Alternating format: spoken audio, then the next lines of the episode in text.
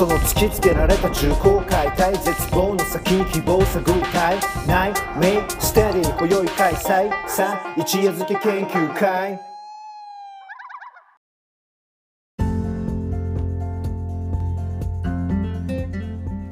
はい、どうも皆様いかがお過ごしでしょうか？えー始まりました。えーそうです。えー喋っているのが僕だけということは、一夜漬け的ブックレビューのお時間です。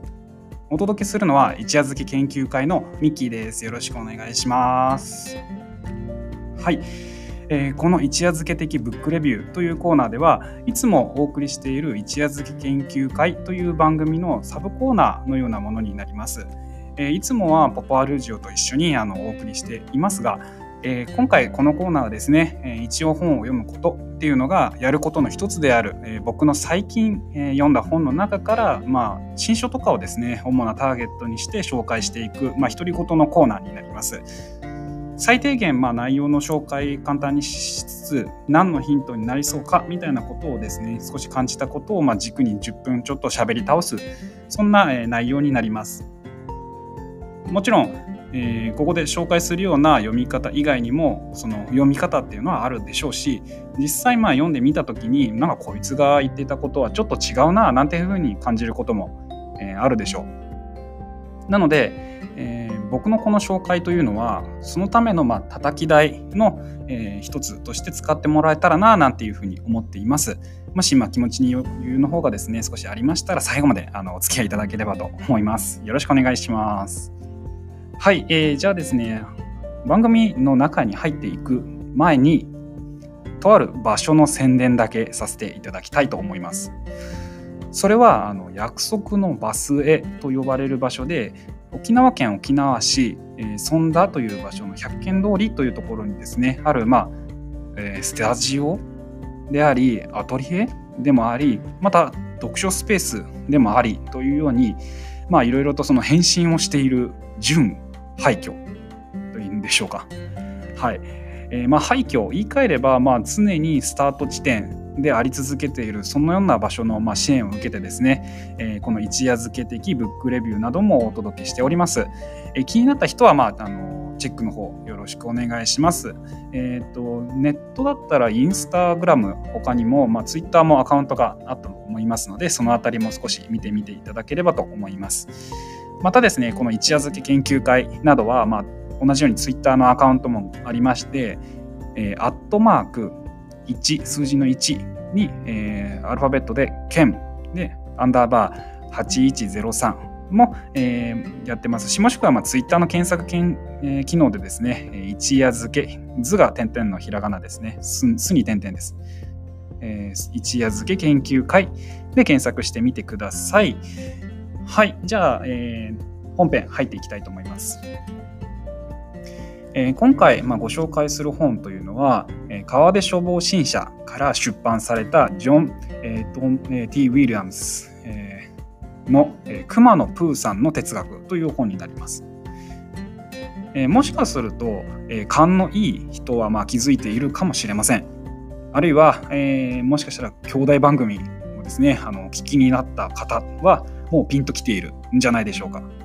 そうです。え先日の不要不急問答で取り上げられていた、えーと映画ですね映画表の話でですけれども映画「プーと大人になった僕」というものに、まあ、ちょっと今回触発されてこの本をま紹介するということにしました一応あのハードカバーの本ハードカバーって言えばいいんですかねちょっと大きめの本なんですけどただ今あの文庫サイズにもなってあの再販されてたりもするので、えーそのあたりはまあ、えーとこのね、えーブックレビューの、えーカバー範囲なんじゃないかなと思っています。なので、早速本の紹介に入っていきたいと思います。えー熊野プーさんといえばですね、えーその愛くるしい姿に、まあ、時間がゆったりと流れるような生き方やあのセリフなんかで知っている人も多いかもしれません。え蜂蜜が大好きで、まあ、例えばやることなすことをドタバタするような物語がその印象的な作品です。ではそんなプーさんと哲学？うん？なんて考える？そんな人もねいるかもしれません。中でも例えば「僕は頭の悪いクマだけど」なんていう風なセリフから哲学なんかとはまあ縁遠いんじゃないかなんていうふうに感じさせてしまうということもあるかもしれません。ですが、えー、この筆者のウィリアムズさんはそのセリフをまあ言っているプーさんをですね己の無知の探求者と言い続けたあのソクラテスの伝統を引き継いでいるというふうに分析します。そして、えー、プーさんだけでなく他の登場キャラクターたちもまた哲学的な伝統をまあ表現しているというふうに、えー、見なしていきます。ではですねちょっと簡単にここで少し目次を、紹介していきましょう。えー、まず最初にはまあ 1, 1章目この本はどんな本かという紹介から始まり、えー、2章目からプーと古代ギリシャプラトンアリストテレスなど3章プーと17世紀の合理主義者たちデカルトスピノザライプニッツ。4章プーとイギリス経験主義の伝統。ロックバークレーヒューム第5章、えー、後期経験主義ミルラッセルエイヤーポパービトゲンシュタイン6章プーとドイツ哲学者たちカント、ヘーゲル、ニーチェ。7章、プーと実存主義。マルセル、ハイデガー、サルトル、カミン。で、最後に、えー、おまけの尻尾。というふうな、えー、終章で締められる。そんな内容になります。まあ、ちょっと細かいその各章でですね、内容っていうのはちょっとここではま入っていくと、まあ、キリがないので、それは避けたいと思います。ですが、えー、このようにま筆者のウィリアムさんは、さまざまな哲学者との,、まあそのエッセンスですねその哲学者の持つエッセンスと、まあ、例えば出てくるプーさんのセリフやその場面のシーンなんかをですね、えー、つなぎ合わせてそのプーさんがいかにその哲学者の哲学と重なりを持っているのかなんてことを、えー、描いてみせます。実際に、えー、プーさんのことを思い浮かべてみると常に何らかの疑問を持ち時にはえ言われたことを文字通り受ける受け取るそんな姿っていうのは、え日頃当たり前なんかを前提にしている私たちを錯乱させることがあります。なんでこんなことを疑問に思うのか、えプーさんの見ている当たり前の私たちは、えそこにユーモアさえあるいは面白おかしささええ感じてしまうでしょう。熊野プーさんの、え作者でもありますアラン・アレクサンダー・ミルンという、まあ、人物があの原著者ですねあのいるいらっしゃるんですけれども、まあ、この、え、人物が、まあ、哲学なんていうのをどこまでその意識的にかあの頭に思い浮かべながら、えー、このプーさんを、まあ、書いていたかそこまでは分かりません。ですが、えー、本書の、まあ、役者ですねえー、とこれを訳した人も書いているようにこのミルン原著者のミルンさんはもともと児童文学の作家である前にその前に戯曲やユーモア作家であったということはこれはまあ重要な観点だと思います。このユーモアさをあまあ、ユーモアさですね。ユーモアな感じを、まあ、軸にしながら生み出された、えー、プーさんというのは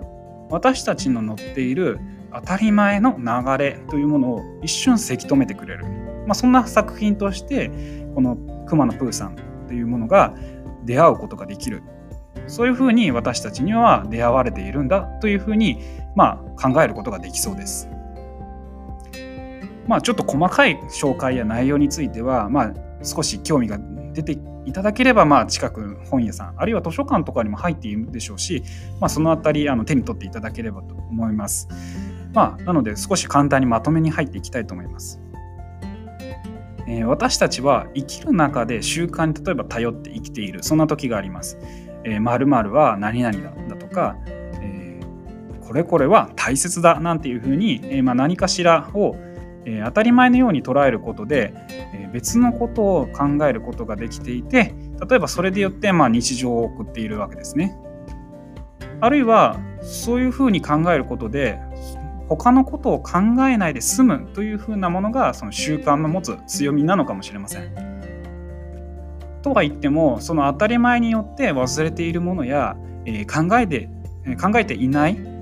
そういう考えないでいるそれなんかも、まあ、あの実際存在し続けているわけです。確かにこの本に登場していく哲学者の文章を本気で勉強していくとまあここで書かれていることについては、え物足りなさや、え違和感を感じることもあるかもしれません。それはまあその人たちがそれぞれの哲学者の本だったり、えー、作品だったりを読んでいくことで、え、勉強をしていってほしいなと思います。でここで紹介したこの本というのはプロフェッショナルではなくクリストファーのようにあるいは日常の私たちのように当たり前の中を生きている人間にとって、まあ、哲学へと入っていくその入り口としての本になります。熊野プーさんあの作品の中ではある木の、えー、隙間の中からですね穴をトンネルのようになっていてそこを通っていくとその世界に入っていきますよね。そんな入り口になっていると思います。え例えば大切だったり当たり前だったりと自分たちが、えー、そういうふうに思って過ごしている日々にちょっとだけあの立ち止まるそんな余裕をですね作るための、まあ、本として、えー、読んでいただければなと思います。だからこそこの本を読みながら例えば気になったところを頼りにさらに他の本を読んでいくなんてことにつながっていければなと思っているのでそういうふうにまあ皆さんあの関心を広げていっていただければと思います。もちろんこのね、えーと、一夜漬け的ブックレビューもまさにその通りの流れとして読んでいただければなと聞いていただければなと思います。はい。というふうな感じで、まあ、この本の紹介については以上になります。じゃあ最後に、まあ、いつものようにあの問いをね、立てて終わりたいと思います。それは、え、風船より大事なものなの？というね、えこうしたまあ問いに立ち止まってみてはいかがでしょうか？日々我々が当たり前のように大切だ、大事だとさせて、え、しているもの、それに対してプーさんが言うように、それは大事なものなの？その大事さを確認するためにも、あるいはそれによって忘れているものを、え、再確認するためにも、まあ、立ち止まってみてはいかがでしょうか。では、また次回お会いしましょう。こちらはえ以上になります。ではまた、さようなら。